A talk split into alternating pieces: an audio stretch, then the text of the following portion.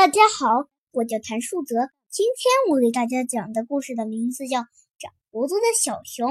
小熊阿布太逗了，他吃冰淇淋的时候成了白胡子小熊，吃黑芝麻糊的时候成了黑胡子小熊，吃蓝莓酱的时候又成了蓝胡子小熊。这天吃完点心，小熊阿布刚出门就碰见了小狐狸咪咪。插嘴熊。又偷吃番茄酱了吧？你怎么知道我吃的东西？小熊阿布很诧异。难道小狐狸咪咪在偷看？全世界都知道你这个馋嘴熊，你的秘，你的胡子把秘密都暴露了。小狐狸咪咪看着一脸无辜的小熊阿布，哈哈的笑起来。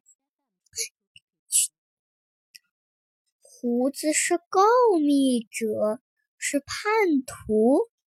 小熊阿布去找爸爸借剃须刀，要把每天乱长的胡子剃掉。熊爸说：“阿布的胡子不用剃，每次吃完东西把嘴、手擦干净就行了。”小熊阿布去找妈妈，妈妈用湿毛巾一擦，阿布的胡子就不见了。这小狐狸咪咪请小熊阿布。